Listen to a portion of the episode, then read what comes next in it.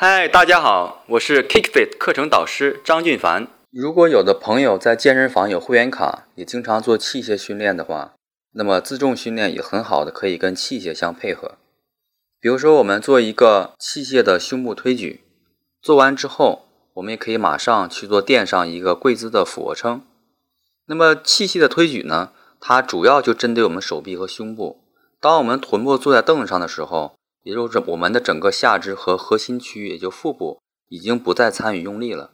所以它是一个训练非常单一，也非常相对来说比较集中性的一种训练模式。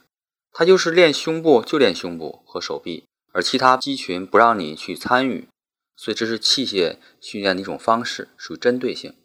当我们做膝盖着地俯卧撑的时候，我们的手臂和胸部也同时开始受力了，但我们的躯干、我们的腹部还要支撑我们身体去完成这个动作。说它属于一个功能性的训练，